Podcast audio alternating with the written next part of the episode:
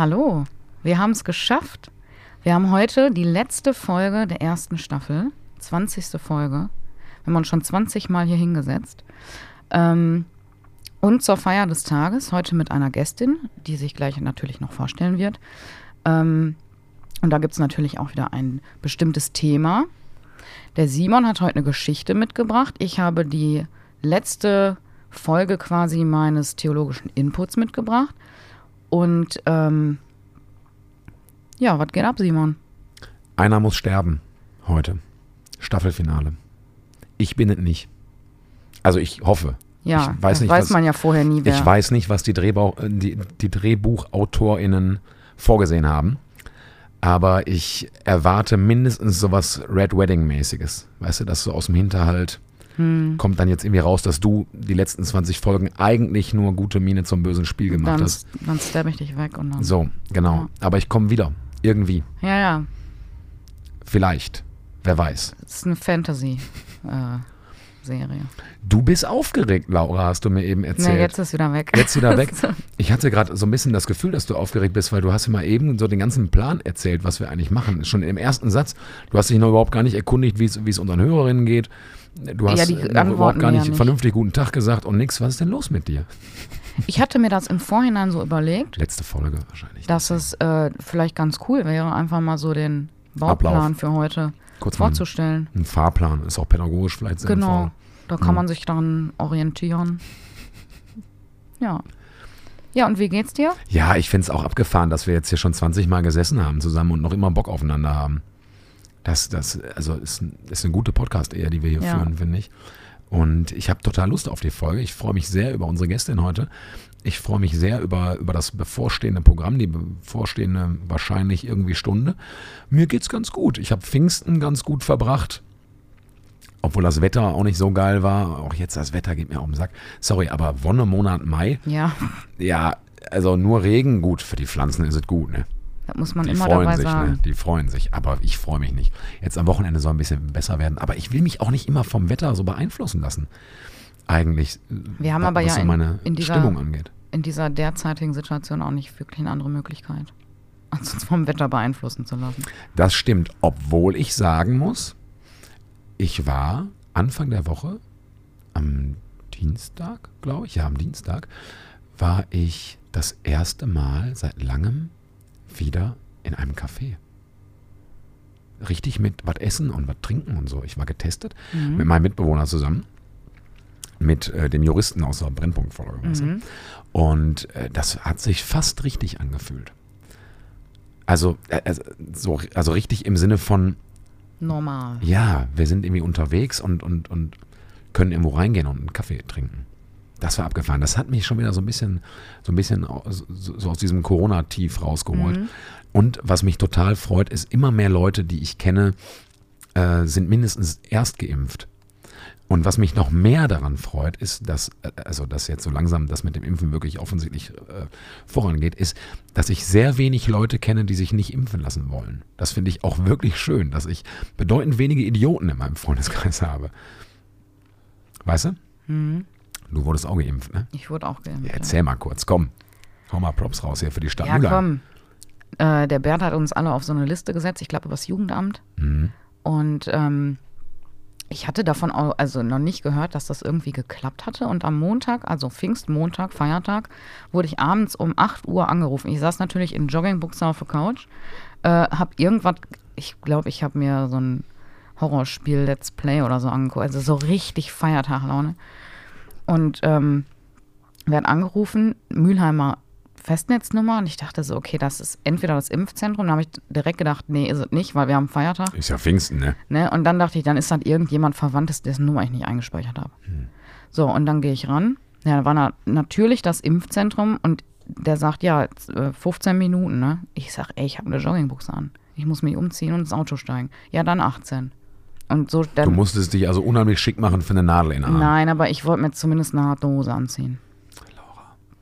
Ja, das weiß ich, du hast mich noch nie so schnell umziehen sehen. Und dann war ich sau aufgeregt, weil das alles so plötzlich aus dem Nichts Ja. kam. Und ich rannte rüber und sagte, Kathi, ich werde geimpft. Sie so, wann? Jetzt? Ja, dann ist die auch schnell mitgefahren und ähm, Ah, war sie mit Händchen halten? War sie mit drin? nee, nee, das, das haben wir gedacht, geht wahrscheinlich Ah, okay. eh nicht. Und ich habe tatsächlich die letzte Dosis des Tages bekommen. Hm. Danach ist die Ärztin nach Hause gefahren. Ast rein. Und ich habe die Nadel gar nicht gemerkt. Die hat die reingemacht, habe ich gesagt, ist vorbei. Habe ja gar nichts gemerkt, hat die sich kaputt gelacht. Also braucht da keine Angst haben. Ich glaube ja, die Nadel piekt. Nee, die hat gar nicht, ich habe da gar nichts. Also meine Nadel hat gepiekt, aber das ist in Ordnung. Das ist ein Schmerz, den habe ich gerne auf mich genommen. Naja, So ist es. Wir haben heute eine Gästin hier sitzen ja. Und äh, das ist eine liebe Kollegin aus äh, einem angrenzenden Kirchenkreis, nämlich äh, aus dem Kirchenkreis Oberhausen. Und wenn ich sage Kollegin, dann äh, meine ich literally Kollegin, denn ähm, sie macht auch Jugendarbeit, auch evangelische Jugendarbeit. Und wir haben uns kennengelernt in dem auch schon mal hier im Podcast so ein bisschen angesprochenen äh, Annäherungsversuchen zwischen den Kirchenkreisen Oberhausen und dem Kirchenkreis an der Ruhr, weil wir als Hauptamtliche jetzt äh, ab und zu mal zusammensitzen und gemeinsam Dinge planen und auch Dinge irgendwann hoffentlich durchführen werden. Und dann war unsere Idee, weil sie nämlich äh, neben Jugendarbeit und so weiter, das werden wir als, als gleich noch von ihr hören, ähm, auch noch äh, recht fit ist und viel Erfahrung hat in einem Bereich von evangelischer Jugendarbeit, den wir sehr spannend fanden hier für den Podcast. Und dann hatten wir die Idee, sie einzuladen und dann ist sie heute gekommen und wir sind sehr glücklich, dass sie da ist. Hallo Daniela, grüß dich. Hallo zusammen. Ja, Hi. bin ich auch. Ich war äh, sehr erfreut, dass ihr mich gefragt habt und sagt, sag mal, wir würden gerne einen Podcast mit äh, euch machen, weil ich habe nämlich den einen oder anderen Podcast von euch tatsächlich schon gehört. Fand ich richtig geil und dachte, jawohl, mal eine ganz andere Art von Jugendarbeit. Ähm, und ich habt hier mega Equipment, mega, mega, mega. Da habe ich gleich nochmal direkt ein paar Fragen, woher ihr das ganze Geld locker gemacht habt und so. Kann ich für meine Arbeit vielleicht auch gebrauchen. Ja. Ich bin Daniela Heimlich. Ich sag mal ein bisschen was über Ja, mich. bitte, genau. Genau, ich bin Daniela Heimlich ähm, und arbeite schon seit äh, über 20 Jahren in der Kinder- und Jugendarbeit, ähm, vor allem in Oberhausen. Mm, Da bin ich tätig ähm, in der sogenannten Emmaus-Kirchengemeinde. Wir sind die Emmaus-Jugend, bestehend aus drei verschiedenen Bereichen, in drei verschiedenen Stadtteilen. Ähm, und da sind auch drei Jugendhäuser und das mache ich zusammen mit ähm, einem Kollegen und zwei Honorarkräften, die äh, uns da fleißig unterstützen. Und ja, und wie gesagt, das mache ich schon seit über 20 Jahren. Das mache ich super gerne. Zwischendurch auch mal nicht, weil ich da einfach denke, boah, reicht jetzt? Also ist mir zu viel gewesen oder mir gingen sämtliche Leute auf die Nerven. Das hat man aber vielleicht auch mal in seinem Job. Aber eigentlich äh, liebe ich meinen Job. Ich finde ähm, Kinder und vor allem Jugendarbeit äh, ist richtig klasse. Da kann man eine Menge bewegen und ähm, da wollte ich immer machen. Das war mein Traumjob und ähm, ich lebe meinen Traum, was jobmäßig angeht. Das klingt schon mal sehr gut und das klingt auch tatsächlich ein bisschen nach meiner Biografie. Ähm, Stichwort Biografie. Äh, wie ist das? Äh, du hast gesagt, du machst das jetzt schon seit über 20 Jahren. Du hast irgendwann mal Sozialpädagogik studiert oder äh, irgendwie sowas? Erzähl mal ein bisschen. Ja, nee, ich Kommst du aus der evangelischen Jugend? Ja, oder? genau. Also ich äh, bin quasi, also ich bin, als ich Kind war, häufiger umgezogen und äh, irgendwann, äh, meine Eltern waren auch irgendwie kirchlich hier und da schon mal engagiert und sagten, boah, mal, wenn du Leute kennenlernen willst, geh mal da zum Jugendheim, mach mal, dann lernst du mal ein paar Leute kennen. Hab ich, war ich in der Kindergruppe, dann äh, irgendwann Kindergottesdienst mal äh, besucht und dann hinterher äh, während der Konfirmation dann auch schon mal eingesprungen und äh, also ich bin so ein richtig kirchlich sozialisiertes äh, Wesen, ja. Ähm, also ich habe dann, wie gesagt, Kindergottesdienst-Helferkreis gemacht. Mm. Äh, Das habe ich aber alles in Gelsenkirchen gemacht, weil ich äh, wohne nämlich schon seit vielen, vielen Jahren in Gelsenkirchen, obwohl ich gebürtige Dortmunderin bin. Der Ort, wo es den besten Fußballverein der Welt gibt. Ui. Ähm, auf jeden Fall äh, bin ich dann in, in Gelsenkirchen, war ich dann, ähm, habe ich dann auch Kindergruppen gemacht, ähm, dann war ich im Jugendausschuss, ähm, war im Presbyterium, also so richtig alles das, was Kirche, Kirche ausmacht, war ich mit dabei, wie man so schön sagt. Mm, Und irgendwann habe ich gesagt, ja geil, will ich, äh, ich will auch hauptamtlich ähm, Kinder- und Jugendarbeit machen. Ähm, und habe dann ähm, allerdings nicht soziale Arbeit studiert, sondern Diplompädagogik in Dortmund. Ah, Warum, weiß ich eigentlich gar nicht mehr. Muss ich ganz ehrlich sagen, warum? Ja, weiß ich nicht mehr, warum ich nicht direkt Sozialarbeit gemacht habe. Keine Ahnung. Ich habe auf jeden Fall Diplompädagogik studiert und Diplompsychologie, hat aber nur für das Diplom in äh, Pädagogik gereicht. Das war dann aber auch okay mit dem Mhm. Schwerpunkt äh, soziale Arbeit und Sozialpolitik. Ja. Und dann äh, war das so, dass, äh, also wenn man jetzt so überlegt, okay, wo bin ich überall gelandet? Ich habe dann ähm, zwischendurch mal gedacht, boah, wäre, glaube ich, ganz cool, äh, mal Arbeit. Ähm, äh, soziale Arbeit nicht nur ähm, in, in Deutschland kennenzulernen, sondern vielleicht auch mal äh, von einem anderen Land. Und ich war so England-affin und bin dann während meines äh, Studiums, äh, habe ich dann ähm, drei Semester äh, in, ähm, in, ähm, in Durham, also in der Nähe von Newcastle, äh, Nordengland, äh, habe ich dann äh, studiert bzw. gearbeitet, habe da auch äh, bei einem Pfarrer äh, gelebt und habe dann da letztendlich auch zum einen kirchliche Jugendarbeit gemacht, aber auch ähm, so ähm, Jugendarbeit ähm, mit, äh, mit Street Kids und ähm, mit ähm, Kindern von ähm, Prostituierten, Mhm. die eben aber auch ja, betreut werden mussten und so. Und da habe ich irgendwie ganz viele Aktionen mitgemacht und habe das nochmal ein bisschen anders ähm, wahrgenommen. So englische Jugendarbeit, das ist doch nochmal stranger als bei uns. Und ähm, dann bin ich, ähm, war ich in einer, als ich in Deutschland zurück war, war ich, was heißt in Deutschland zurück? Also ne, ich war zwischendurch war ich auch schon immer Mhm. mal äh, in, in, in Deutschland, aber ähm, da habe ich dann ähm, war ich war ich fertig mit meinem Studium und habe im Be ähm, Behindertenreferat in Essen gearbeitet Mhm. und habe da äh, Freizeiten gemacht, vor allem schwerpunktmäßig und ähm, so ein ähm, inklusives Café aufgebaut mh, in, in ähm, Altenessen.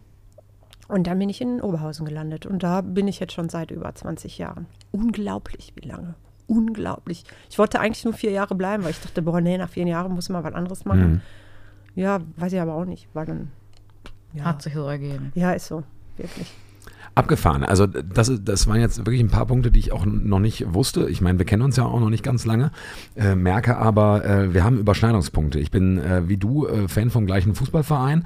Äh, ich bin auch sehr England-affin unterwegs äh, und war schon häufig in Newcastle und in Nordengland unterwegs, obwohl meine Stadt in, ist das schon Nordengland, weiß nicht, ist eher Liverpool.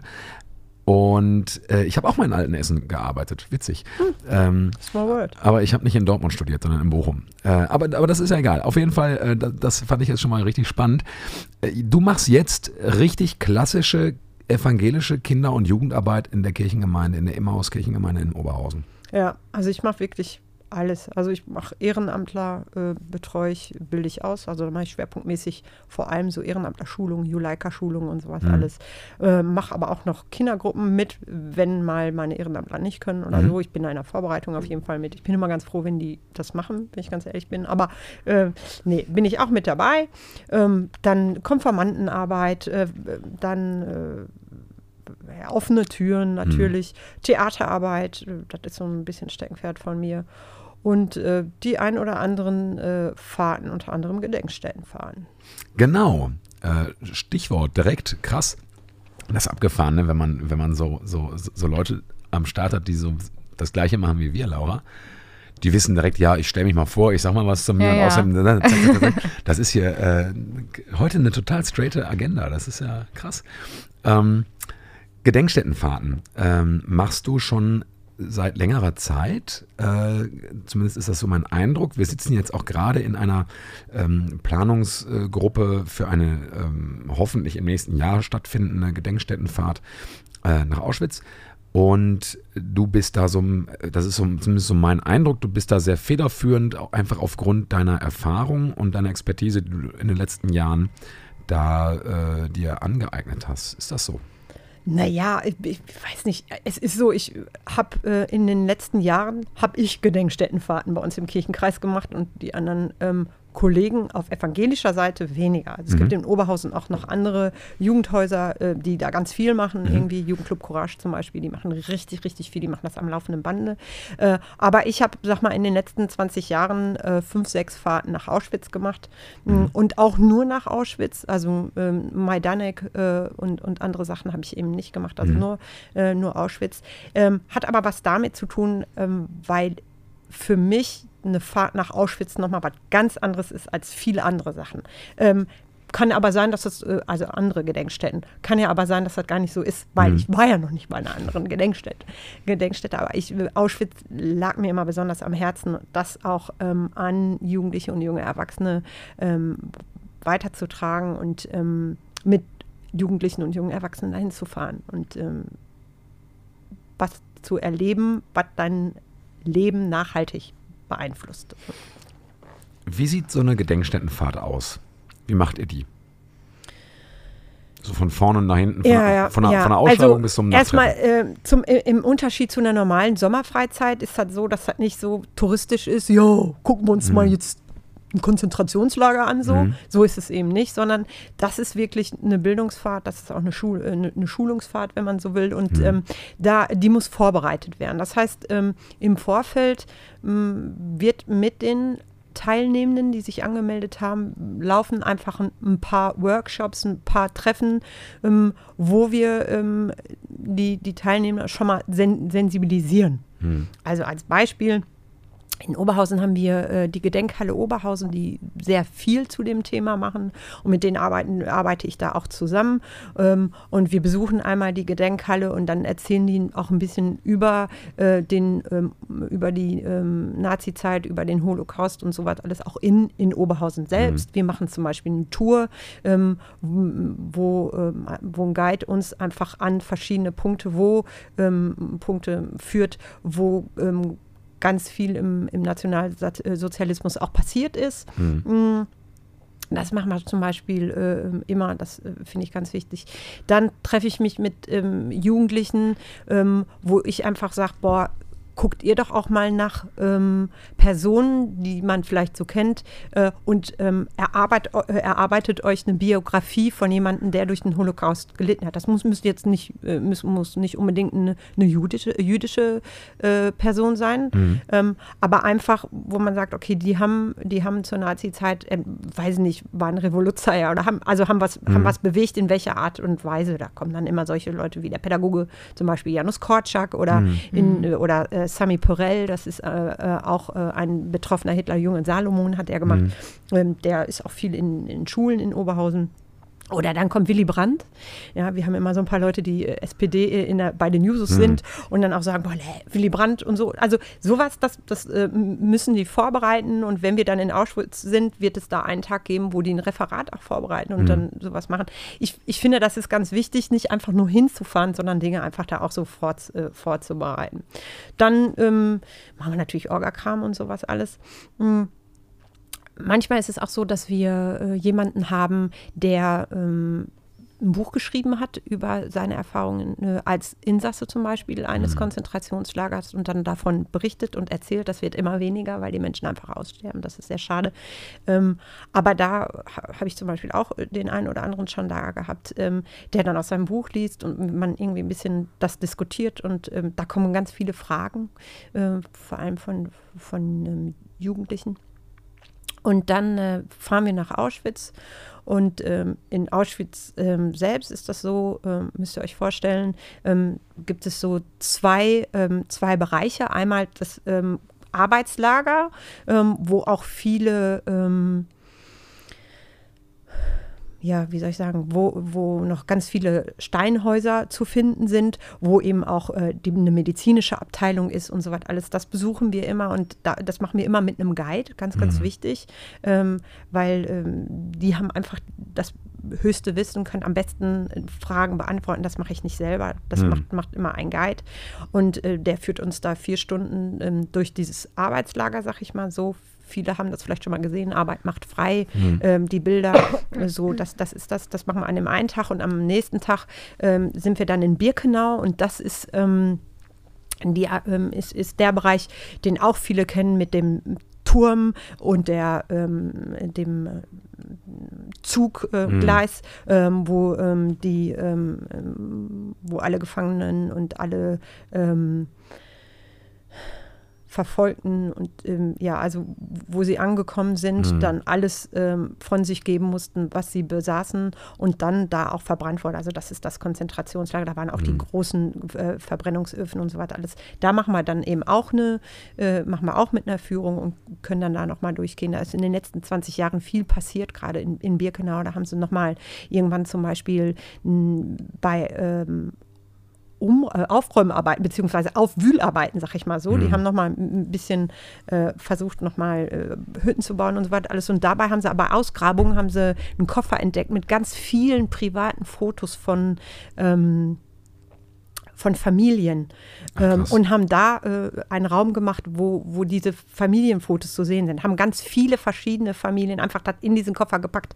Und äh, die, ja, das ist, das ist unglaublich, ja, auch klasse, sich das anzugucken. Ja, das machen wir auf jeden Fall dann äh, in, in Birkenau. Und zwischendurch ist es ganz wichtig, machen wir immer Reflexionsabende. Mhm. Ähm, machen auch mal was ganz anderes, spacken rum, äh, Mhm. das muss auch mal sein. Also das, viele denken ja, Auschwitz, oh, da kannst du nur ganz andächtig sein. Mhm. Äh, klar, also im Birkenau selber ähm, und oder in, in, in dem Arbeitslager Auschwitz äh, selber, ähm, da sollte man schon ein bisschen ehrfürchtig sein. So, da muss man schon mal gucken, wenn du dann vor einem, ähm, vor einem riesen, riesengroßen oder in einem riesengroßen Raum bist, wo die abgeschnittenen Haare von den ähm, ähm, von vielen jüdischen Familien sind. Ähm, ja, da äh, bist du sowieso schon erstmal geschockt, wenn du das siehst. Und da muss, da ist Spaß jetzt gerade mal nicht angesagt. Ja, so, ne? Da denke ich mal, ist klar. Wobei das für viele auch schwierig ist auszuhalten. Mhm. Und gerade bei Jugendlichen das dann auch schon mal so ist, dass sie dann mal einen dummen Spruch sagen. Ja, Emotionen suchen sich halt einen Weg, ne? Ja. Nach draußen. Das Ja. ist, ja, ja. Ja, ja und ähm, ja, wie gesagt, also wir machen ähm, dann auch zwischendurch äh, immer noch mal so kreative Sachen, zum Beispiel am Abend. Ich habe jetzt hier mal mitgebracht ähm, einen, einen Pflasterstein, der riesig groß ist. Ähm, und ähm, den können die dann zum Beispiel bemalen mit Dingen, die sie gerade ähm, die ihnen gerade durch den Kopf gingen. Also das ist jemand äh, von, von einem, äh, also der Pflasterstein, der jetzt hier vor mir steht, ähm, da hat ein Mädchen zum Beispiel drauf geschrieben, place your hope in God, ähm, weil da, das war so ähm, in einen von den, ähm, in, in Birkenau, von den alten, ähm, boah, mir fällt jetzt das Wort nicht ein, wo die gelebt haben. Wie heißen denn die, die Hütten? Baracken. Baracken, danke, das Wort fiel mir gerade nicht ein. Ähm, in einem der, in den, äh, von den Baracken, da stand das nämlich, place your hope in God. Und äh, das ist ihr wohl äh, im, im Kopf geblieben und das hat sie auf diesen riesengroßen, oder auf diesen Pflasterstein geschrieben. Warum der Pflasterstein? Äh, ich weiß nicht, kennt ihr die Aktion ähm, Stolpersteine? Stolperstein, Ja. ja. Mhm. Und das war eben mein, meine Anregung zu sagen, so wir haben auch einen Stolperstein für unsere eigenen Gedanken, dass man Mhm. sich da nochmal bewusst wird. Also das heißt, wir machen auch Kreatives, um ein bisschen Dinge auch abzubauen. Ja. Ähm, und ähm, ja, ähm, dann gibt es noch, ein- das machen wir auch nochmal, wir sind immer mehrere Tage da, ne? so vier, fünf Tage sind wir schon da. Mm, Dann gibt es noch eine richtig tolle äh, Bilderausstellung, wo ich sage, das macht das Grauen nochmal sichtbarer. Mhm. Ähm, das äh, ist auch in Oswiecim, also so heißt die Stadt nämlich äh, in Polnisch jetzt. Mhm. Ähm, oder hieß damals auch schon so, aber äh, ne, äh, Auschwitz ist Auschwitz und Os Oswiecim ist eben die Stadt, in der auch Menschen heute leben und arbeiten, lieben, lachen, weinen. Ähm, und da gibt es ein Franziskanerkloster und da ähm, hat äh, ein Maler, ähm, Kolbe, glaube ich, heißt der. Mir fällt der Name gerade auch nicht ein. Komisch, ja, manchmal. Ähm, ja, auf jeden Fall da. äh, Die Ausstellung gucken wir uns auch nochmal an. Und da sagen, nach der Ausstellung sagen auch viele, boah, da wird nochmal klar, was da so abgelaufen ist, weil das ist nämlich auch ein Maler, der in Auschwitz ähm, ähm, ich glaube, vier Jahre oder so äh, tatsächlich ähm, untergebracht war, gelebt hat. Und ähm, ja, der hat dann irgendwann 40 Jahre später angefangen, darüber zu malen. Ganz am Anfang konnte er da gar nichts. Und dann hat er irgendwann in den 70er Jahren gesagt, so, und hat dann einen Wust an Sachen, riesengroße Bilder, könnt ihr euch gar nicht vorstellen, riesengroße Bilder gemalt. Ja, und ähm, dann gibt es irgendwie auch nochmal eine Fahrt ähm, und da, das ist dann so ein bisschen der Abschluss. Dann fahren wir mal nach Krakau Hm. und dann wird auch ein bisschen Sightseeing einfach gemacht. Ne? In Krakau ähm, haben wir, gibt es nochmal ein jüdisches Viertel, das ist immer verschiedentlich. Da Gucken wir uns das jüdische Viertel und die jüdische Synagoge nochmal an. Ähm, und ähm, in Krakau gibt es auch die Oskar-Schindler-Fabrik. Da waren wir auch schon ein paar Mal drin. Da habe ich jetzt aber für mich entschieden, das will ich jetzt so nicht nochmal machen, weil das ist nur polnische Geschichte und da zeigt sich, dass das schon nach drei, vier Tagen Infos, Guides und so was alles in, in, in Auschwitz, dass das zu viel ist. Das Ja. heißt, da muss man dann auch einfach mal shoppen gehen und so was alles. Das ist dann auch nochmal wichtig. ja. Wie werden so Gedenkstättenfahrten angenommen? Wer fährt da mit? Du hast gerade gesagt, ein paar Jusos, ein paar Leute, ne, die irgendwie so. Aber ähm, wenn du so an die letzten Gruppen denkst, ähm, also ist es altersmäßig äh, limitiert bei euch? Äh, wie groß sind die Gruppen? Wie kann ich mir das vorstellen? Also wir fahren, bis jetzt sind wir immer mit kleinen äh, Bussen gefahren, Mhm. zwei bis drei. Das heißt, ähm, das sind, nee, zwei. Drei sind wir gar nicht gefahren, was erzähle ich da? Ich glaube nicht, nee, zwei. Also ich kann mich immer nur an zwei erinnern. Ähm, und das sind dann 16 Leute. Äh, Wenn es drei Buddies sind, ähm, dann ähm, drei mal acht. Plus, 24, äh, ja. Genau, 24. Ähm, das ist aber auch die höchste Zahl. Also Mhm. wie gesagt, ich fahre lieber mit einer kleineren Gruppe, ähm, weil da, man muss auch, müsst ihr vielleicht auch verstehen, m, das ist ja schon eine besondere Situation auch in, in, in Auschwitz. Und ähm, da muss man sich als Gruppe auch tragen. Ähm, es gibt zum Beispiel eine Regel, keiner geht allein. Also es ist ganz klar, äh, manche wollen sich dann rausziehen, weil sie drüber nachdenken, manche auch gar nicht. Das ist aber auch okay. Jede Gefühlsregung, in welche Richtung auch immer, ist völlig okay. Aber äh, manche wollen sich dann so rausziehen äh, und fallen dann in so ein Loch. Und ähm, meine goldene Regel ist eben, keiner geht allein. Immer zu dritt. So, ma- es geht jetzt gar nicht darum, dass man sich gegenseitig totlabert, sondern man ist nur da. Und wenn aber einer reden will, dann hat er immer jemanden. Und das kannst du natürlich nur mit einer äh, Gruppe von Leuten machen, äh, die sich auch vorher kennen. Daher auch die Treffen vorher. Also Ja. das, ne, da, da müssen die sich treffen. Wir fahren also mit zwei, mit zwei äh, Buddies und die Leute, die da mitfahren, ähm, sind zum größten Teil ehrenamtliche Jugendliche. Ähm, dann ähm, Freunde von Freunden von einem Freund, der sagt, boah, ja, ich will auch mitfahren. Äh, das ist also da äh, sehr gemischt. Leider sage ich immer, es gibt auch Leute, denen würde ich mal wünschen, dass sie sich so eine äh, Auschwitz-Fahrt äh, geben. Also, dass sie einfach sagen, okay, ich, ich, ich fahre da mal mit, weil ich glaube, dass das sinnig ist. Ähm, aber die fahren meist nicht mit. Das sind wirklich äh, Jugendliche, die auch sagen, boah, nee, mich interessiert die äh, Zeit, ich will wissen, was da war. Ich will, will gucken, ähm, ja, ich, die, die auch so Kämpfer sind äh, gegen rechts zum Beispiel und so, und die dann sagen, nee, ich, ich will da auch noch mal mehr Input haben. Mhm. So, ja. Jetzt organisierst du diese Gedenkstättenfahrten ähm, als Teil deines Jobs in der evangelischen Jugend. Warum? Also, also wo, wo siehst du äh, de- deine, deine Verantwortung oder dein, deinen Auftrag, ähm, sowas zu machen? Vielleicht, ich, ich greife da noch mal ein bisschen vor. Warum bitte. mache ich das? Hm. Ähm, meine Familie ähm, kommt aus ähm, Berlin. Meine Oma kommt aus Berlin, meine Mutter aus Berlin und die haben alle ähm, zur Zeit ähm, des Naziregimes gelitten und ähm, gelebt. Gelebt und gelitten. Also beispielsweise meine Oma war, im, war im, in Arbeitslagern, wurde da festgehalten. Meine Mutter äh, und meine Tante waren lange, lange Zeit dann auch mal alleine, weil ihre Mutter nicht da war, der Vater im Krieg.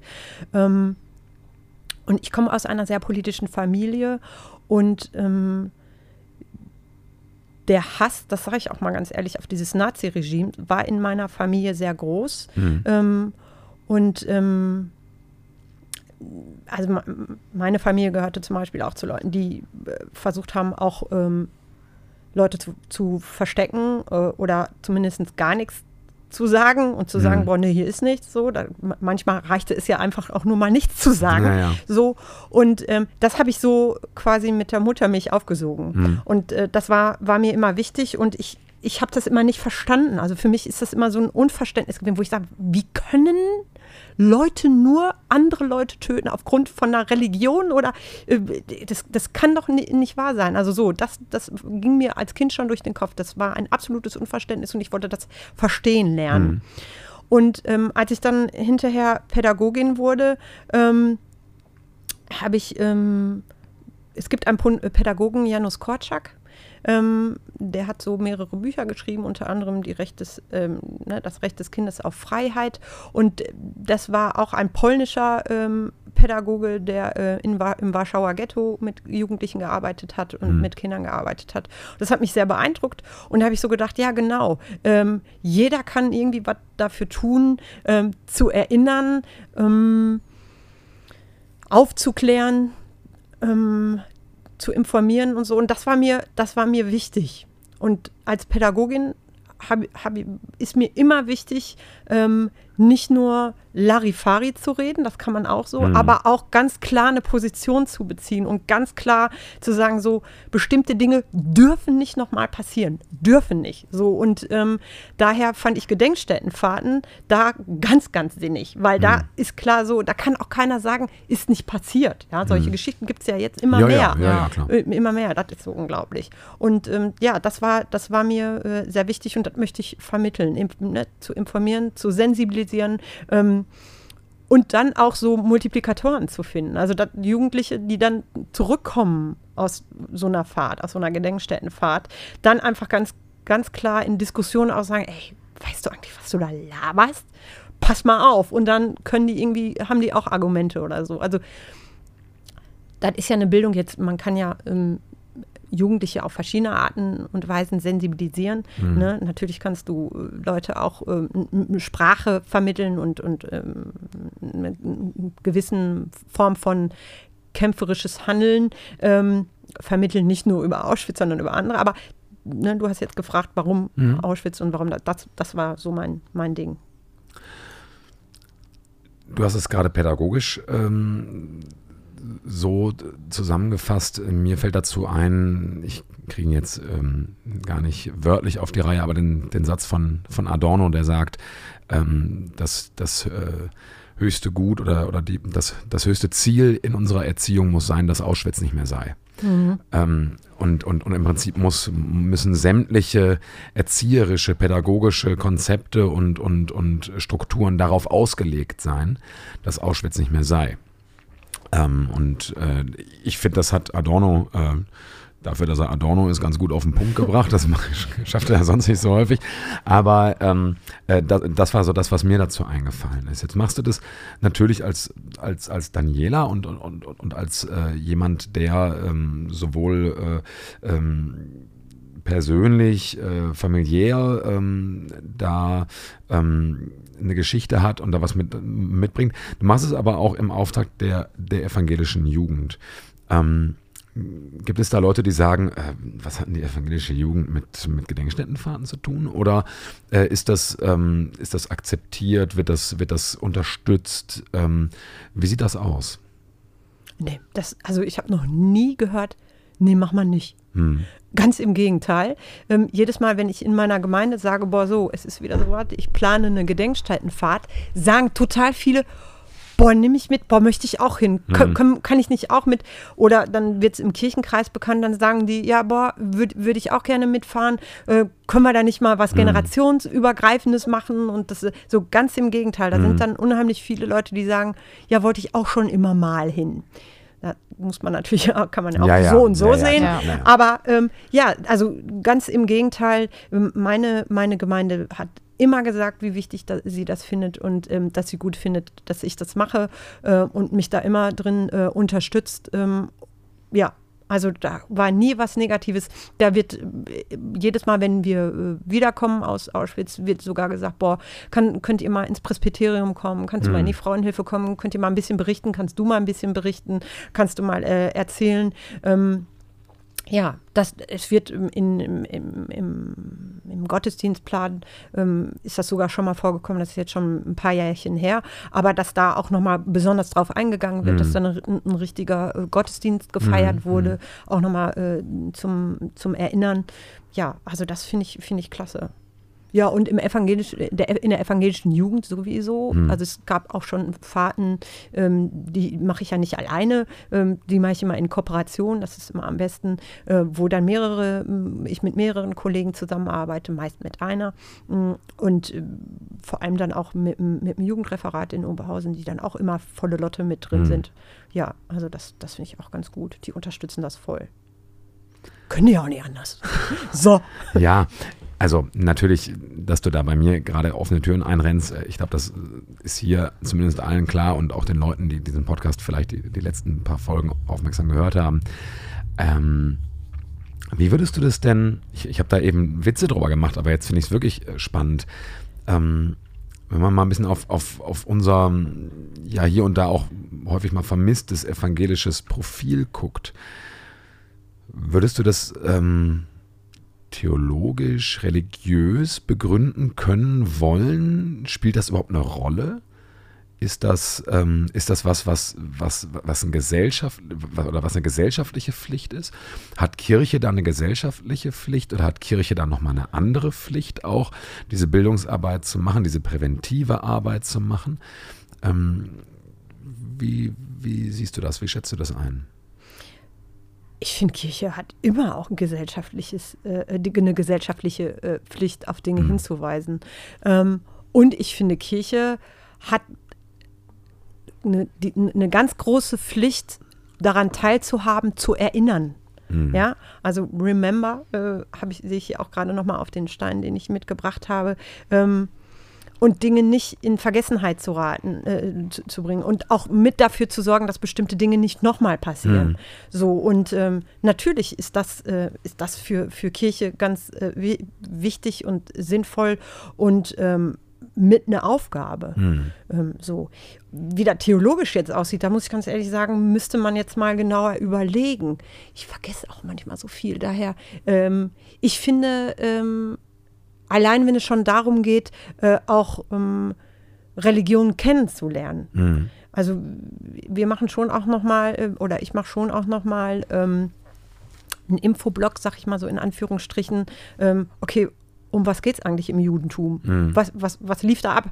So, weil das wissen auch viele gar Mhm. nicht. Ne? Die haben dann Juden gehört, ja, und die haben da die Kippa, äh, die Mütze, die sie da aufhaben, und dann gibt es den Judenstern und mehr kennen die ja dann Mhm. auch gar nicht. Oder ja, die wurden verfolgt. Punkt. Mhm. So, also das heißt, da äh, machen wir auch schon mal was und gucken, wo sind denn da, wo sind, ähm, ähm, wo sind Dinge gleich, wo sind Dinge unterschiedlich, ähm, wo ist vielleicht auch Kritik zu üben, ja, Mhm. sowohl an, ähm, an einem protestantischen Glauben als ähm, in einem oder christlichen Glauben und an einem, an einem jüdischen Glauben. Gibt es da Mhm. Kritikpunkte oder nicht, äh, die nicht dazu führen sollten, dass, Ja, dass ja. sie jetzt, äh, ja. ne, du weißt, was ich meine. Aber Äh, ja, um einfach da auch in, in eine Auseinandersetzung zu gehen. Mhm. Ja.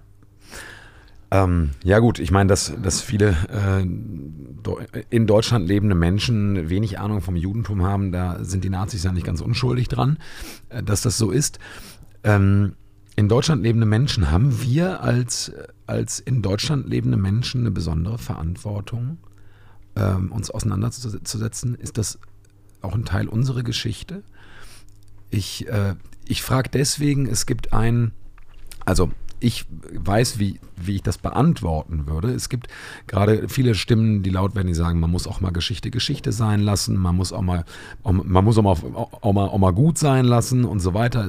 Wir sind eine Generation, wir haben mit den Tätern nichts mehr zu tun und so weiter.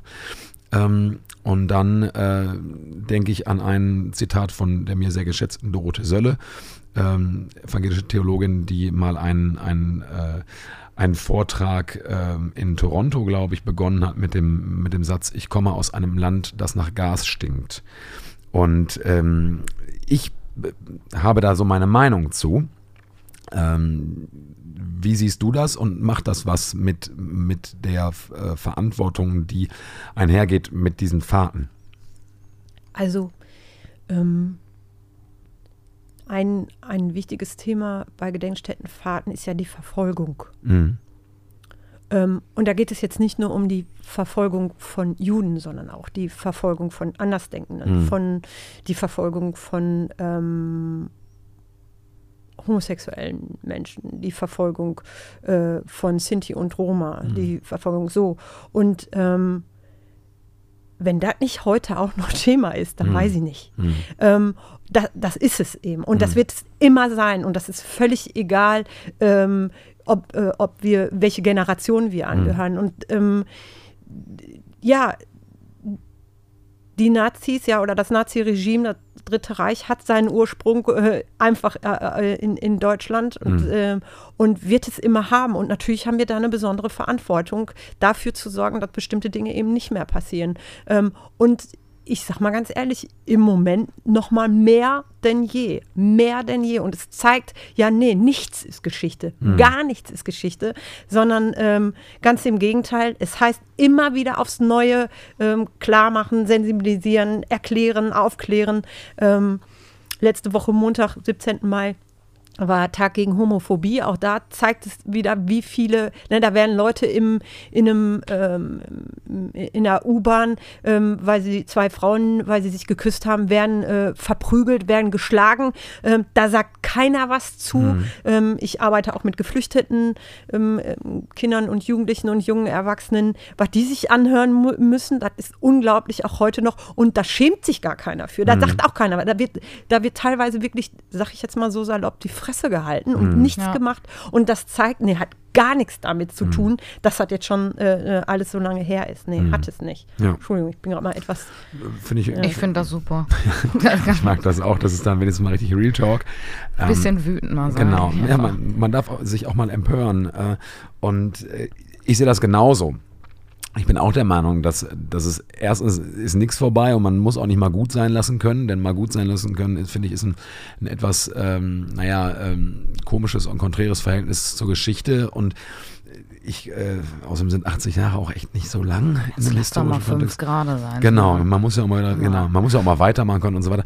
Ja, aber dieses Weitermachen funktioniert nur mit der, mit der absolut aktiven Auseinandersetzung mit dieser Vergangenheit und mit, da sind wir wieder bei Adorno, ne, mit der Aufgabe, dass es auf gar keinen Fall nochmal sein darf und so wie die, wie, wie, wie viele Strukturen in Deutschland sind, ähm, seien es äh, rechte WhatsApp-Gruppen bei der Polizei, sei es der NSU, sei es, sei es unser, unser Verfassungsschutz, der von einem offen, offensichtlich rechtsradikalen Typen irgendwie lange Zeit geleitet wurden und so weiter und so weiter. Es gibt einfach so viele Strukturen, wo man sagen muss, nein, genau, da ist nämlich noch gar nichts vorbei und da, und da müssen wir weiter hin und da müssen wir als Kirche uns auch mit breiter Brust hinstellen und sagen, nein, so nicht. Ähm, und äh, auch mal die Fresse aufreißen. Ja, und das schon sehr früh. Genau. Also ich arbeite ja auch mit Konfirmanden zusammen. Genau. Und ähm, als es so war, dass ähm, 2015, 2016 ganz viele ähm, Geflüchtete von Deutschland aufgenommen werden mussten, ähm, ging es dann auch mal darum, okay, die Konfirmanden sollten dann mal so eine, eine Fürbitte aufmachen und ähm, dann hieß, sa sagte irgendeiner, ja, können wir ja für die Geflüchtete machen. Und dann sagten ganz viele, ja, ne, warum denn? Hm. Die gehen uns doch sowieso schon auf den Sack und die nehmen doch nur, weißt du, die, la die, die labern dann das, was ihre Ja. Eltern gesagt haben, auch nach. Und da zeigt es sich, ich meine, die sind 13, ja, sie sind 13 und da zeigt sich, da muss man schon anfangen, nichts vergessen, nichts genau. machen. So da, da muss man rechtzeitig und immer wieder erinnern, ermahnen und gucken, weil äh, ne, mache ich, sage ich irgendwie was Schlechtes über Geflüchtete, die ich gar nicht kenne, sage ich auch irgendwie was über ähm, Leute von der ähm, LGBTQ-Community oder Ja, so. Ne? so richtig. Das geht nicht. Also das muss man frühzeitig schon an. Wir Pädagogen gerade. Gerade. Es gibt ja auch viele, die sich, auch Kollegen, die sich da gar nicht mit wirklich auseinandersetzen wollen, Mhm. weil sie sagen, boah, nee, ich habe genug am Arsch. So, und wo ich dann sage, ja, Leute, geht so aber nicht. Geht so nicht, müssen wir uns mit beschäftigen. Richtig. Und das damit beschäftigen mit Jugendlichen, mit jungen Menschen, mit uns selbst, das, ähm, und jetzt sage ich was, was auch schon wieder fast ein Bingo ist, das führt zu einer inneren Haltung in uns. Und diese innere Haltung, die, wenn ich sie denn habe, lasse ich die in alles einfließen, was meinen pädagogischen, aber auch privaten Alltag in irgendeiner Weise beeinflusst. Und ich glaube, äh, das ist auch ein schöner, ein schöner Schlusssatz äh, für, für zumindest dieses Gespräch. Du bleibst uns ja noch ein bisschen erhalten hier in diesem Podcast. Wir sind ja auch noch nicht ganz fertig. Aber ich denke, das ist ganz wichtig, äh, nochmal deutlich zu sagen und zu vermitteln, dass was wir auch in evangelischer Jugendarbeit oder in Jugendarbeit generell für eine große Verantwortung haben und, und, mittun können daran, ähm, dass um es sehr pathetisch zu formulieren, Auschwitz nicht mehr sei. Und ähm, ich denke, ähm, dass dass die Methode von Gedenkstättenfahrt äh, da eine sehr, sehr ähm, gute und intensive Methode ist, ähm, um in das Thema reinzukommen oder um es zu vertiefen und um sich da auf den Weg zu machen, äh, dass das im Prinzip ein Leben lang immer wieder mitschwingt in allem, was wir tun.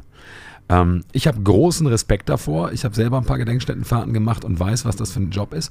Ich finde es toll, dass du das machst, dass ihr das in Oberhausen macht. Wir machen das bald zusammen. Da freue ich mich auch sehr drauf. Und äh, erstmal für deine ehrliche und äh, sehr ähm, offene Art, jetzt hier schon mal, was dieses Thema betrifft, vielen Dank an dieser Stelle. Und äh, wir machen jetzt erstmal ein bisschen weiter. Ganz genau. Ich habe nämlich auch noch was mitgebracht. Wie schön. Ähm, heute beende ich meine Reihe, was sage ich blöden homophoben Menschen, wenn sie mir mit der Bibel kommen. So habe ich die heute genannt. Ich nenne die jede Woche anders. ähm, und es war noch eine Frage offen geblieben. Nämlich, also wir haben geklärt, Ehe für alle, gibt es einige gute Gründe für, sollte man eigentlich mal machen. Ähm, ich werde in der nächsten Staffel übrigens eine, äh, eine Reihe machen, wieso es nicht sinnvoll ist zu heiraten. Ja. Nein, werde ich nicht. Ja, kannst du doch nein, machen. Nein, nein, nein, nein, ähm, und es blieb noch die Frage übrig, also wir haben uns ganz viel mit der Bibel beschäftigt, dann haben wir ähm, über die Ehe geredet und jetzt ist die Frage noch übrig, ähm, ob homosexuelle Orientierung aus christlich, das habe ich jetzt in Anführungszeichen gemacht, christlich-ethischer Sicht verwerflich ist. Und dann habe ich mich gefragt, äh, ich habe keinen Bock jetzt heute irgendwelche krassen Ethiker anzuführen oder so, ähm, ich möchte da einfach mal einen Überblick verschaffen und habe mich gefragt, welche ähm, Punkte wir uns da eigentlich angucken müssen. Ähm, der erste wäre, wenn ich, wenn ich sage christliche Ethik, der biblische Befund. Das haben wir zu Genüge getan. Ja. Deswegen sage ich da nichts mehr zu. Und äh, der zweite Punkt wäre aktuelle wissenschaftliche Erkenntnisse. Und dazu ähm, muss ich eigentlich auch nicht viel sagen. Das kam, glaube ich, schon sehr deutlich raus. Also niemand kann sich seine äh, sexuelle Orientierung aussuchen. Sie ist tief in der Persönlichkeit verankert. Keine Ahnung, sie ist nicht äh, äh beliebig veränderbar. Das ist ja das Wichtige dabei. Ähm, Aber man kann sich davon frei beten, oder? Genau. Also das ist. Hier, um, um die Ecke gibt es so eine Gemeinde, die bieten das an. Ja, vielleicht sollte ich mal. Vielleicht gehst du da mal hin. Um ich bin den, aber um den so inneren nicht. Teufel. Aber so eine bin ich nicht. Ich gehe eher mit, mit meiner Freundin Händchen halten da vorbei, wenn, wenn die da alle draußen stehen. Extra hart rumknutschen. Ja, ich habe euch doch geile Fähnchen mitgebracht. Vielleicht genau, ja, du hast uns heute Rainbow Flags mitgebracht. Ich habe ja. auch heute meine Rainbow Socks an, also alles perfekt. Sehr gut. Ähm, also es ist wissenschaftlich bewiesen, dass, äh, dass das so ist, wie es ist. Punkt. Ähm, dann, wenn ich über Ethik rede, könnte ich mich fragen, ähm, welche Motive ein handelndes Subjekt, und das wäre dann in diesem Fall also die Lesben und Schwulen, verfolgen. Ja, äh, die möchten natürlich ihre sexuelle Orientierung ausleben. Aber wahrscheinlich auch noch mehr. Wir sind ja nicht alle nur hetero oder, oder homo mhm. oder queer oder wie auch immer. Ähm, das ist wahrscheinlich bei den meisten, würde ich jetzt mal vermuten, auch Liebe, Partnerschaft, Familie und so weiter. Ähm, und wenn ich das sage, muss ich mich dann fragen, vielleicht, äh, ob ich dieser Aussehen, eigentlich ist das alles lustig, ne? Ja. Aber ja, wir müssen es jetzt zu Ende bringen. Ähm, ob man mit dieser Auslebung der sexuellen Orientierung äh, anderen Personen Schaden zufügt. Dazu möchte ich, darf ich dazu was sagen? Ja. Wladimir Putin wurde gefragt. Ähm, und zwar waren die Winter, die Olympischen Winterspiele waren in Sochi, glaube ich, in Russland. Ja. Und dann hat Wladimir Putin sich bei einer Pressekonferenz hingestellt und hat gesagt, also, diese ganzen Gerüchte, dass äh, Russland so ein homophobes Land wäre und so. Das wäre also völliger Quatsch. Äh, sämtliche homosexuellen Sportlerinnen und Sportler sind in herzlich Russland willkommen. herzlich willkommen, solange sie die Kinder in Ruhe lassen. Und da bringst das hat du er mich, gesagt. Ja, und da bringst du mich ja zum nächsten Punkt eigentlich. Also, weil. Kannst du dir äh, nie ausdenken. Ich, also auch darüber müssen wir eigentlich nicht sprechen. Ne? Ich finde so eine Frage, ob ich jemanden mit meiner sexuellen Auslebung äh, oder Orientierung schade, das muss man eigentlich auf alle Menschen beziehen, egal mhm. welche. Also da sind wir dann wieder bei der Frage der verantwortungsvollen Beziehungsgestaltung. Ähm, der einzige Punkt, der mir dann dazu tatsächlich einfällt, ist das, was auch immer wieder aus gewissen äh, Ecken aufploppt, nämlich ob äh, Kinder, die in Regenbogenfamilien einen Schaden davontragen. Mhm. Ne, weil die werden ja automatisch auch schwul oder lesbisch. Ganz klare Sache. Was ja erstmal Punkt 1 ein Schaden ist. So. Oder, oder wäre. Das haben wir ja auch schon ausgeführt. Genau, ja, ja. Ähm, und auch hier kann ich halt einfach nur die Forschung anführen, die festgestellt hat, dass sogar die meisten Kinder davon profitieren. Pech gehabt. In, inwieweit denn profitieren? Naja, durch diese, ähm, diese äh, vielfältige Lebensweise oder diesen, also vor allem denke ich durch die offene Sichtweise der Eltern, Mhm. wird man ganz anders geprägt. Mhm. Ähm, so, und äh, schließlich, wenn ich von christlicher Ethik spreche, kann ich natürlich Glaube und vielleicht auch meiner Meinung nach Liebe nicht außen vor lassen. Weil ähm, ich denke, dass das immer, wenn es um christliche Ethik geht, irgendwie handlungsweisend ist. Und ähm, jetzt habe ich hier in meinem Zettel, glaube ich, eine Zahl übersprungen. Nö, habe ich nicht. Ähm, ich habe mit, also für mich persönlich heißt das, ähm, wenn, ich, wenn ich an Gott glaube, dann ist das für mich persönlich auch in erster Linie ein Vertrauen darauf, dass wir alle so gut sind, wie wir sind. Mhm. Und ähm, dementsprechend erwarte ich dann auch, dass wir anderen Menschen so gegenübertreten. Ganz einfach. Ähm, und ich habe mir noch so ein paar Sachen überlegt, die ich abschließend, das war tatsächlich sehr kurz, habe ich nicht mitgerechnet, ähm, zu meiner Reihe mitgeben möchte. Nämlich, lasst euch keinen Scheiß erzählen. So. Guckt selber nach und bildet eure Meinung. Also, es macht tatsächlich manchmal auch Bock, in die alte Bibel reinzugucken, wenn man sich damit äh, dann irgendwie auseinandersetzt. Gibt es auch als App? Gibt es auch als äh, Bibel-App. ähm, was vor allem wichtig ist, lasst euch Zeit. So, also das ist, ne, sich über solche Sachen eine Meinung zu bilden, ist halt auch ein Prozess. Und äh, wir sind damit nie fertig. Ich bin damit nicht fertig. So, ähm, Ich wohl. außer Simon Ja, ja, ich bin- ist damit niemand fertig. Genau. Ähm, und was ich auch immer wichtig finde, das, das ist eine Sache, die ich mir selber oft sage, ähm, ich werde halt niemanden retten. So.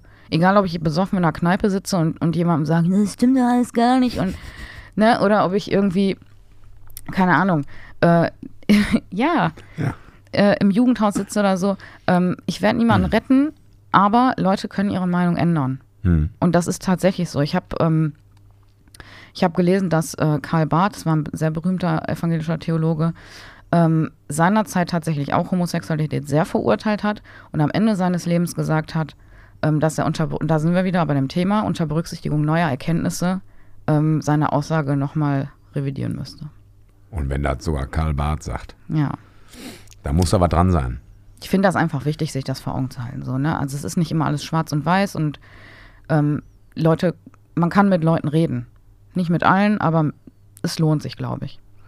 Ähm, und ich hatte schon mal von Paulus hier erzählt und ich habe mir jetzt so ein Zitat überlegt, das ich, mit dem ich abschließen möchte. Mhm. So, Simon muss schon lachen. Also Paulus hatte gesagt, hier ist noch äh, nicht Jude noch Griech, hier ist nicht Sklave noch Freier, hier ist nicht Mann noch Frau, denn ihr seid allesamt einer in Christus Jesus. Das hatten wir ja schon mal. So. Und ich sage jetzt einfach, äh, hier ist nicht hetero noch homo, hier ist nicht Mann noch Frau, wir sind alle eins in Jesus Christus. Amen. Punkt. Amen. Amen. So. Ganz genau. Ast rein. Ja, äh, wunderschöner Abschluss dieser Reihe, ne? Ja, und schnell und locker flockig. Ja, War jetzt super. gar nicht so theoretisch wie die letzten Male. Ja, richtig. Oh, mir fällt da gerade noch mal was zu ein. Entschuldigung. Ich habe gerade so gedacht, boah, ja, ähm, und man, von wegen, man muss sich mal informieren und man kann fragen und so was alles. Und selbst, also mir ist das mal passiert, will ich kurz gerne noch mal erzählen, weil das fällt mir immer ein. Ähm, ich habe im Konformantenunterricht immer was gemacht zum Thema Traum, Traumfrau und Traummann. Die Männer durften sich ihre Traumfrau machen und die Frauen ihre, äh, ihren Traummann.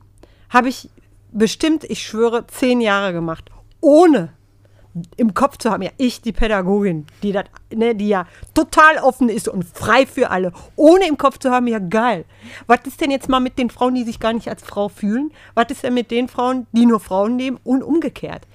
Bis ich irgendwann mal auf einem Kirchentag war und man das so diskutiert und es wirklich wie so ein Aha-Erlebnis war. Ich habe diese Arbeitseinheit nie wieder gemacht Ja. und, das, und bin dann in Diskurs gegangen irgendwie, ähm, habe versucht zu sagen, also das war mir so unangenehm, so peinlich äh, und das ist auch die Geschichte, die ich immer wieder erzähle, wenn ich, ähm, wenn ich mich mit äh, Jugendlichen unterhalte, die gerade kurz vor einem Coming-out stehen oder nicht, wo ich sage, ja, weißt du was, äh, gib den Leuten, wie du das gerade sagst, gib den Zeit, Ja. mach das, muss denken, eigentlich, ja, ist, ist wichtig. Aber da habe ich auch wieder so gedacht, ja, peng. Ich habe, äh, war das letzte Woche? Ja, jetzt die, die, also vor zwei Tagen ist Konfi ausgefallen wegen Pfingsten. Mhm. Genau, da habe ich äh, die Stierumer Gruppe übernommen Mhm. als Vertretung. Und äh, da ging es darum, dass wir, oder dass wir ähm, das Traumzimmer quasi in unserer Fantasie aufbauen und dann Gott einladen. Und ich habe extra in meiner Vorbereitung überall, wo stand, ähm, das würdest du ihn fragen, habe ich richtig dick durchgestrichen. Und ich habe es während der Konfstunde so oft habe ich gesagt, ähm, bla bla bla, Gott, was würdest du ihn fragen? Und ich dachte mir so, boah, ups. Und ich dachte mir so, bist du blöd. Und dann habe ich den Konfis das auch gesagt. So habe gesagt, ey, weißt du, ich weiß überhaupt gar nicht, ob dat, welches Pronomen Gott Hm. haben möchte. Und Gott ist nicht männlich, weiblich oder wie auch Und immer. haben nie gesagt, was ist ein Pronomen? Nein, die haben dazu gar nichts gesagt, weil wir im Moment per Zoom-Konfi haben und äh, das so, die ist manchmal ein. Ja, bisschen gut. cringy, aber Haben die echt nichts gesagt? Da, Ähm, dabei ist doch Zoom so eine geile Methode für alles. die haben, die haben sau viel gesagt und die haben sich krass geöffnet und Mhm. die kannten, wir kannten uns alle nicht, ne? Ich habe die halt, wie gesagt, vertretungsweise übernommen. Aber das war mir einfach wichtig, das zu sagen und das werde ich auch beibehalten. Weil ich finde, dass wir damit sehr unreflektiert umgehen. Das Ja. stimmt. Das stimmt in der Tat. So, und jetzt habe ich auch noch eine Geschichte. Also entschuldige bitte. Ja Aber nichts. da passt ja jetzt. Erzähl Ja, da ja, eine Geschichte erzählen. Ja, genau. Ähm, Thema Kirchentag. Da würde ich gerne eine Geschichte zu erzählen, weil ich bin dran mit einer Geschichte aus der Arbeit. Ja. Und Jugendarbeit lebt von Geschichten. Ich war um Kirchentag 2017 in Berlin. Da warst du auch mit, liebe Kollegin Laura. Und wie wir eben hörten, warst du auch mit einer Das Gruppe war da. 2017. Das war 2017. Genau. Und äh, das war so, wir, wir haben da ganz viel erlebt und ganz viel uns angeguckt und ganz viele auf Veranstaltungen. Wir sind ja immer auf, auf unheimlich vielen Veranstaltungen am Kirchentag. Also nein, sind wir nicht, aber so ein paar coole nehmen wir ja schon immer mit. War ich da als Teilnehmerin mit? Oder? das weiß ich nicht mehr. glaub, das weiß ich nicht. Laura, das sind, das sind alles fließende Übergänge. Da habe ich Ja, kein, das war keine alles Ahnung. crazy. Ich weiß es nicht. Und dann gab es diesen einen Tag, wir kommen also Hauptbahnhof an, wir waren nämlich in Spandau untergebracht und Spandau, da würde ich jetzt von meinen Berliner Freunden einen um den Sack kriegen für, ist ja nicht Berlin, sondern Spandau ist ja Spandau. Das heißt, wir mussten von Spandau nach Berlin, Hauptbahnhof, und aber man die in kommt Spandau sind, sagen das andersrum. ja, ja, genau. Und genau, man muss nämlich von Berlin irgendeinem Bahnhof nach Spandau Hauptbahnhof. Das ist nämlich eigentlich die wichtige Verkehrsader. Ist auch egal, ich mische mich da eigentlich nicht, an, äh, nicht ein, was die da machen. Aber man kommt also am Hauptbahnhof aus und dann geht man Richtung Reichstag. Und dann fließt da direkt die Spree. Das Ja. ist total schön. Und die Spree hat auch so, auch so ganz leichte Spreewiesen. So ein bisschen abschüssige Wiesen. Und es war Mai, glaube ich. Oder Juni, ich meine Mai. Und es war total schönes Wetter. Und wir sind irgendwie mit unserer Gruppe, die tatsächlich in dem Jahr äh, ausschließlich aus jungen Erwachsenen über 18, zumindest die Leute aus Lukas, die mit waren, waren alle über 18. Und also die Gesamtgruppe war ja Kirchenkreis das nicht, aber die, aber die Leute hier aus unserer Gemeinde waren alle über 18. Und dann sind wir mit denen da irgendwie äh, hin und haben gesagt, so, jetzt, wir mussten aus dem Quartier raus. Und dann hat sich die Gruppe irgendwie aufgelöst und die einen sind dahin, die anderen wollten zu der Veranstaltung, die anderen wollten zu dem Konzert und so weiter. Und wir beide blieben so übrig. Erinnerst du dich? Und dann haben wir uns gedacht, ja, jetzt gehen wir erstmal einen Kaffee trinken, so, weil wir haben wieder viel zu lange gepennt, deswegen haben wir kein Frühstück bekommen in der Unterkunft, in dem Quartier. Haben uns da immer noch ein Brötchen geholt und so, und dann immer war aber langweilig. Und dann haben wir gesehen, guck mal, da ist doch ein Café an den Spreewiesen, an, da am, am, am Spreeufer. Und dann sind wir da irgendwie hin. Kann man vom Hauptbahnhof aus hinspucken. Ja. Und dann lief da schon so, so Elektronikmucke. Und dachte mal, gut, ist halt ein Café in Berlin, hier läuft halt auch hippe Elektronikmucke und so. Und dann hatten die da auch Kaffee, haben wir auch einen Kaffee getrunken oder ich glaube, du, du einen Kaffee, ich einen Tee, haben uns dann da hingesetzt und das waren so Liegestühle und da war so Sand aufgeschüttet und alles. dann ist uns irgendwann, irgendwann, und der Kaffee war auch schweineteuer für einen Kaffee. Und dann ist uns aufgefallen, das ist überhaupt gar kein Kaffee, das ist, das, das, ist, das ist eine Cocktailbar. Und diese Cocktailbar hat auch schon auf. Und wir waren, ich glaube, die ersten Gäste. Morgens um elf oder so war das, oder um halb zwölf, ich weiß es nicht mehr genau. Und irgendwann stellten die so einen, die so einen Aufsteller raus mit Cocktail des Tages. Und dann, ich glaube, ich war dran mit Getränke holen und dachte ich, ach komm, gutes Wetter, Kirchentag, die Gruppe ist versorgt. ich kann ja wohl jetzt mal mit meiner lieben Kollegin Laura mal einen Cocktail trinken. Da wird ja wohl, da wird ja wohl keiner was sagen. Ne? Also Jesus hat ja auch nicht Wein in Wasser, sondern umgekehrt ne? und so weiter. Und dann habe ich diesen Cocktail des Tages. Ich weiß, der war grün. Das Ich, war eine richtig grüne Plörre, ja. ich weiß nicht, ich weiß auch nicht, was drin war, bis heute nicht. Aber der war lecker. Und der war unfassbar günstig, weil der war ja Cocktail des Tages, Happy Hour, irgendwas. Und dann haben wir uns da hingesetzt und einen getrunken. Und vielleicht haben wir einen zweiten getrunken. Und irgendwann, das war an dieser Brücke, die dann zum Hauptbahnhof geht, lief unsere Gruppe da lang. Oder so ein paar von denen. Und wir so, ey, komm rüber, ey, hier, guck mal hier, geile Bar und so. Ne? Und dann auch alle volljährig, alles kein Thema. Und dann sind die dahin, haben wir so ein paar Liegestühle zusammengestellt. Und dann haben, einige haben dann da äh, auch eine Cola getrunken oder eine Apfelschorle oder was und einige haben sich da auch diesen Cocktail da geholt. Und dann war das so eine, so eine Dynamik. Und dann saßen wir da so und, und es war ein total schöner Vor oder Nachmittag mittlerweile. Und dann bin ich auf die Idee gekommen und ich komme auf diese Geschichte, weil ich mich vorgestern mit einem Ehrenamtlichen darüber unterhalten habe. Der, äh, mit dem war ich alleine unterwegs äh, zum Beratungsgespräch und dann haben wir so ein bisschen noch irgendwie erzählt.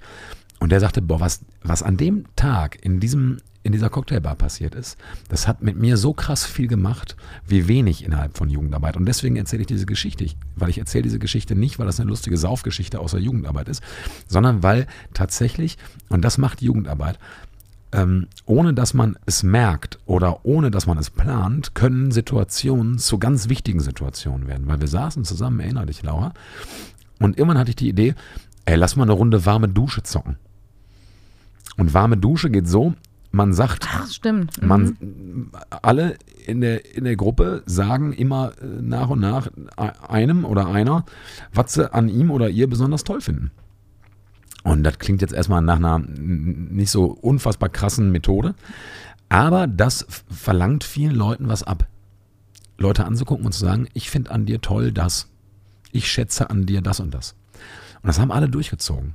Und das hat richtig lange gedauert. Wir waren da bestimmt drei Stunden oder so beschäftigt. Und das war so ein, so ein krass intensives Gespräch. Wir waren alle total beseelt und sind alle so unfassbar gut drauf und so, und so friedlich dann auch da rausgegangen. Wir haben auch den ganzen Tag dann irgendwie noch zusammen verbracht. Es war ein wunderschöner Tag.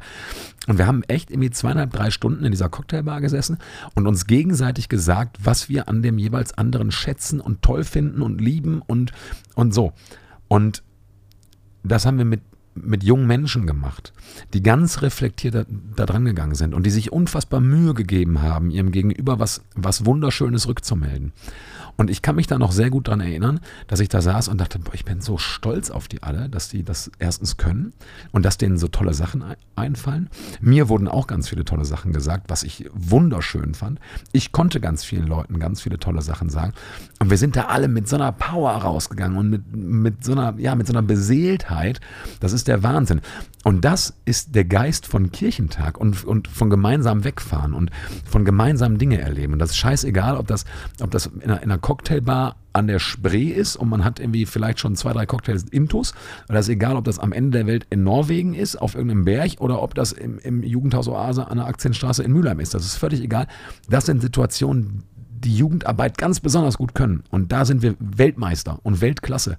Das nimmt uns keiner. Und deswegen ist, ist unser Job auch so krass wichtig. Und diese Geschichte wollte ich gerne heute mit euch teilen. Cool. Ja. Und die Cocktailbar war echt Weltklasse. Ist an dem Tag das legendäre Foto entstanden? Welches Foto? Also ich weiß, von diesem Kirchentag gibt es ein Foto. Da sitzen, da sitze ich mit vier Ehrenamtlichen. Das war, glaube ich, der Morgen danach. Das war der Morgen danach, ne? Du, du, du, du. Hängt das da? Da sitze ich mit Dieses Foto. In, im, in der Bahn. ja, ja. Und ich sitze so ein ganz kleines bisschen abseits und sehe super wasted aus. Also ehrlich gesagt, sehe ich aus wie eine Crack-Hure. Wenn ich das mal so, so ganz lapidar sagen darf. So, richtig. Ich hätte Ich jetzt was anderes gesagt, aber wenn du das so sagst, dann ist okay. das haben wir beide schon so gesagt, wird beide Simon. nicht schon so gesagt, aber nicht im Podcast. also ich nicht. Du darfst das sagen. Ja, das dann geht lösch um das. Nein, das geht um dich. Also. Du darfst sagen, was du möchtest. Ich bin mit Staub bedeckt. Meine Klamotten sind so leicht dreckig. Also bei den anderen ist das auch so, aber die sehen irgendwie ein bisschen fresher Die aus. sehen fresher aus, ja. Und meine Haare, das ist ja das, was es ausmacht. Nee, dein Gesichtsausdruck ist auch. Ja, Du der bist ist echt sehr unzufrieden, dass du wenig geschlafen hast die Nacht, glaube ich. Ja. Und meine Haare, also es hat schon so, sie sind wirklich Kraut und Rüben und die stehen so an manchen Stellen so ganz fies ab. Naja. Kommt, wenn es wieder geht, ins Jugendhaus und guckt euch dieses Nee, ich Bild häng an. das gleich ab. Nein, auf keinen Fall, das bleibt hängen. Ich wurde sogar von anderen Kolleginnen darauf angesprochen, was da mit mir los war. Ist doch schön, dann sprechen die dich auch mal an. So. Nein. So, ja, das war auf jeden Fall ein schöner Kirchentag. Ja, Das hat richtig Spaß gemacht. Und Berlin ist ja auch immer eine Reise wert, ne? Finde ich. Find Das ich stimmt. schön. Insofern, das war, das war die Geschichte, die ich teilen wollte. So war das. ja, danke. Ja, Für diese gerne. Erinnerung, die Ja, ich, ne? muss ich gestehen, nicht mehr so auf dem Schirm hatte. Was daran liegt, dass es schon äh, vier Jahre her ist und Genau. nicht an den vier Cocktails, Ja. die du getrunken hast. Oder sechs, ich weiß nicht mehr. Es waren zwei, höchstens. Es waren zwei. Und Höchstens. außerdem trinkst du sowieso immer mehr. Das stimmt überhaupt nicht. Ich trinke fast Passt überhaupt doch gar viel nichts. mehr rein. Das stimmt. Bin auch ein bisschen größer als du. Breiter. So, Ja, komm, mal weiter. das war jetzt alles peinlich. Ich habe hier aus Versehen im Podcast Crackhure gesagt, da müssen wir jetzt abschließen. haben vergessen wir jetzt einfach. Es ist mir Okay. rausgerutscht. So. Wir haben äh, die letzte Kategorie, nämlich, Moderier äh, mal weiter, das ist gut. Ich, Ich nämlich schreib äh. Songs. Und ähm, wie machen wir das immer? Gast und Gästin zuletzt oder? nee, Okay, zuerst. Du hast uns einen Song mitgebracht. Ja, Und du hast vorhin schon gefragt, ob du dazu dann auch was erzählt Ja. hast. Und das sollst du bitte, bitte machen. weil das schon sehr, sehr lustig Also ich fand das lustig. Ähm, als ihr sagtet, ich sollte, soll einen Song mitbringen, ist mir der sofort äh, eingefallen. Hm. Und zwar äh, haben wir, habe ich ja erzählt, dass wir auch Arbeit mit Geflüchteten machen und dann machen wir auch so äh, Diskos und ähm, wo dann eigentlich getanzt wird und dann ähm, wird der DJ äh, ne, sagt dann auch schon mal Leute, ne, ihr sagt mir euch ruhig eure Musikwünsche und dann ähm, kommt ähm, der kleine Hassan, sag ich jetzt mal, kommt irgendwie zu unserem DJ und sagt, ey, hast du auch Alatomole? Und dann sagt er, was? Ja, Alatomole. Der sagte, ey, Dani, guck mal, kennst du Alatomole? Ich sage, nee, kenne ich nicht. Und dann sage ich zu ihm, ey, sing mal. Und dann fängt er an zu singen. Alatomole, mole, Alatomole, mole, mole. Daher wäre mein, auf jeden Fall mein, mein Titel, der mich mit meiner Arbeit äh, verbindet und wo ich immer mich scheckig drüber lachen muss und der bei mir auch nur noch Alatomole heißt. Ja. I like to move it. Äh, das wäre auf jeden Fall äh, mein Ja. Wunschtitel. Wir werden den jetzt auch für immer so singen. Ne? Alatomole, mole. Ich sag es euch. Ja, sehr geil. Ich weiß gar nicht, von, von wem dieser Song ist. Ich, natürlich kenne ich den Song, aber Keine Ahnung. wir werden ihn finden, auf Ja. jeden Fall. It. Äh, Geil. Alato Mole. Ja, ja, Fantasie-Englisch ist ja so geil, Lieb ne? ich. Ich, es gibt keinen Michael Jackson-Song, den ich nicht in komplett Fantasie-Englisch singe, weil ich in der Grundschule großer Michael Jackson-Fan war. Und mittlerweile weiß ich ja, was er singt. Aber wenn ich dann in diesem Mitsingen, in dieser Mitsingen-Praxis unter der Dusche oder im Auto oder so bin, dann verfalle ich wieder in diese früh gelernten, ne, wie, Ja, ja. wie ich immer noch Herr Rebeck aus Rebeck im Haveland und so, das kann man noch, ne? Und ich kann halt Michael Jackson-Songs auswendig leider nur in Fantasie-Englisch.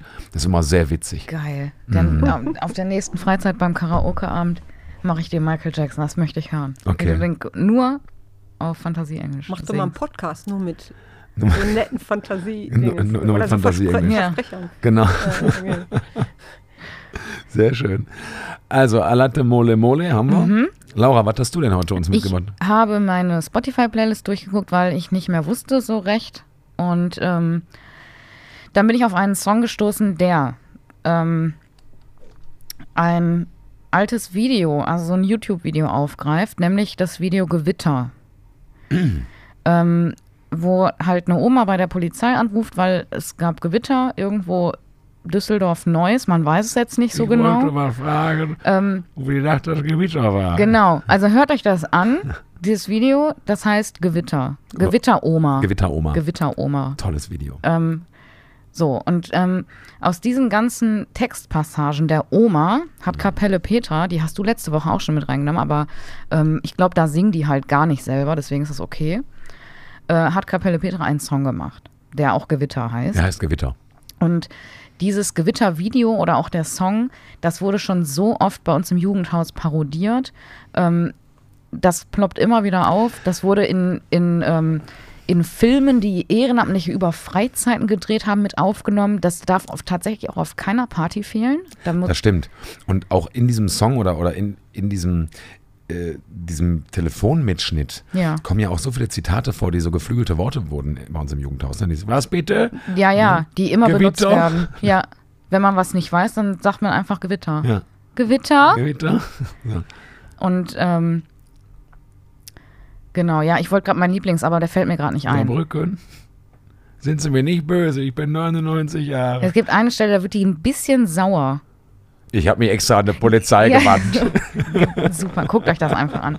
Und äh, genau, darüber gibt es ein Lied und der, äh, der Song erinnert mich total krass an, an Jugendarbeit. Den habe ich auch hier von Ehrenamtlichen ähm, äh, oder den habe ich durch Ehrenamtliche kennengelernt. Hm. Und äh, der ist halt auch einfach witzig und den kann man auch einfach mal schnell weghören. Der passt, glaube ich, gut rein in unsere Liste. Nice. Wir haben äh, das Interview mit der Gästin, wir haben den theologischen Input, wir haben die Geschichte, sogar so mehr Geschichten, wir haben die beiden Songs. Wir sind durch mit Staffel 1 und alle leben noch. Was machen wir jetzt? Tja, Gucken, wie es mit Staffel 2 weitergeht. würde ne? ich auch mal sagen. Ich weiß auch nicht. Ich bin jetzt, also wenn ich gleich auf, auf Aufnahmestopp drücke, dann glaube ich, wird mich so ein Gefühl von Leere ereilen. Da müssen wir ganz schnell anfangen, uns für Staffel 2 eine Planung auszudenken und damit Staffel 2 weitermachen. Ich weiß überhaupt gar nicht, was ich ohne diesen Podcast, also Sommerpause oder so ist jetzt hier nicht, ne? Nee. Wir, wir knallen weiter durch, oder? Würde ich jetzt Ich, behaupten. ich würde sagen, maximal eine Woche Pause. ja, vielleicht. Maximal aber. Ja. Da sagen wir euch dann über Insta oder so. Ja, oder einfach im nächsten Podcast. ihr werdet ja sehen, Ja, weil, weil ihr ja auch dem Podcast ja, folgt. Genau. Ihr habt den ja ab abonniert. Ne? Und ähm, ich hoffe auch, dass unser Kalkül aufgegangen ist, dass wir jetzt eine Kollegin aus Oberhausen eingeladen haben, dass, dass, dass diese Kollegin äh, viel Werbung macht, damit der Podcast auch noch weiter gehört wird, auch in anderen Auf Kirchenkreisen jeden viel, Fall. Ich viel bin gehört voll wird. euer Supporter. Ich Ja, werde euch supporten. ist wir machen gut. gleich nochmal ein paar Fotos, die werde ich schon heute direkt auf Instagram posten. Ja, Und dann perfekt, super. Genau. mal. Siehst du, du? das hole ich mir Ja. Fotos liebe ich. Kalkül Das- ist äh, auf, aufgegangen. Das ist sehr gut. Ähm, dann bleibt mir nur zu sagen, für die erste Staffel, ich bedanke mich bei allen Gästinnen und Gästen, Daniela, insbesondere bei dir Ja. heute. Ich, äh, Ich hatte Spaß. Ich, ich hatte unfassbar viel Spaß mit dir, Laura, während der ersten Staffel. Ich gehe ganz beseelt jetzt in unsere Sommerpause, in unsere Podcast-Sommerpause. Weißt du, ich liebe das auch, dass wir Und- diesen Podcast nutzen können, um ganz viel Quatsch zu labern. Ja, Weil das richtig. ist ja eh unser Ding. Ja, finde ich nämlich auch. Und ich bin einfach, ich habe ich hab jetzt schon Bock auf, auf Staffel 2 und ich bedanke mich bei allen Hörerinnen und Hörern Ja. da draußen, bei all diesen wunderbaren Zuschriften, die wir bekommen haben, bei diesen persönlichen äh, Meinungen, die, wir, die ihr an uns herangetragen habt, äh, die, die, dieses Feedback, diese Rückmeldung, das war immer so viel und so schön und so toll und wir freuen uns da so sehr drüber. Ich freue mich da so sehr drüber. Und deswegen, äh, das war eine unfassbar gute Idee, diesen Podcast zu machen. Und deswegen machen wir damit weiter. 20 Folgen. Das ist ein Ja. Brett, würde ich sagen. Wollte ich auch gerade sagen, ähm, ich hatte am Anfang, war ich wirklich skeptisch, ob das so mein Ding ist, muss Mhm. ich ganz ehrlich sagen. Ähm, Hast du Aber- gemerkt, ist nicht. So, und deswegen verabschiede ich mich hiermit, weil, nein, ähm, die ganzen Rückmeldungen ähm, machen auch Mut und äh, machen Bock weiterzumachen. Ja. So, und das machen wir auch. Ab der nächsten Staffel werde nur noch ich hier zu hören sein. Wir werden auch keine Gäste mehr einladen. Laura ist auch raus. Und die neue Podcast-Reihe wird heißen 90 Minuten echte Gefühle, nur ich. Null Follower. No, ja, das ist egal. Hauptsache, ich höre mich hier. Ja, und dann hörst du es dir zu Hause nochmal an. Dann höre ich es mir nochmal an und schreibe mir das als Schon Arbeitszeit peinlich, auf. Simon. Schon peinlich. So, jetzt ist gut mit Quatsch. Ja, jetzt ist gut. Jetzt wäre aber auch richtig überzogen schon, ne? Insofern, vielen Dank für alles, liebe Laura, liebe Daniela, Danke vielen dir. Dank dir. Danke euch. Danke euch allen da draußen und vor allem vielen Dank an Demokratie Leben. Nochmal. Ja, Äh, wir haben euch äh, bisher nur in der ersten Folge erwähnt. Jetzt nochmal in, in der letzten Folge dieser ersten Staffel. Danke für euren äh, Support, dass wir dieses Projekt äh, anfangen konnten und übrigens auch weiter äh, machen können. Denn das wäre ohne eure Unterstützung in diesem Umfang und in dieser Qualität, zumindest in dieser Soundqualität, nicht möglich. Herzlichen Dank auch nochmal an euch. Bis zum nächsten Mal, ihr Lieben. Ciao. adieu.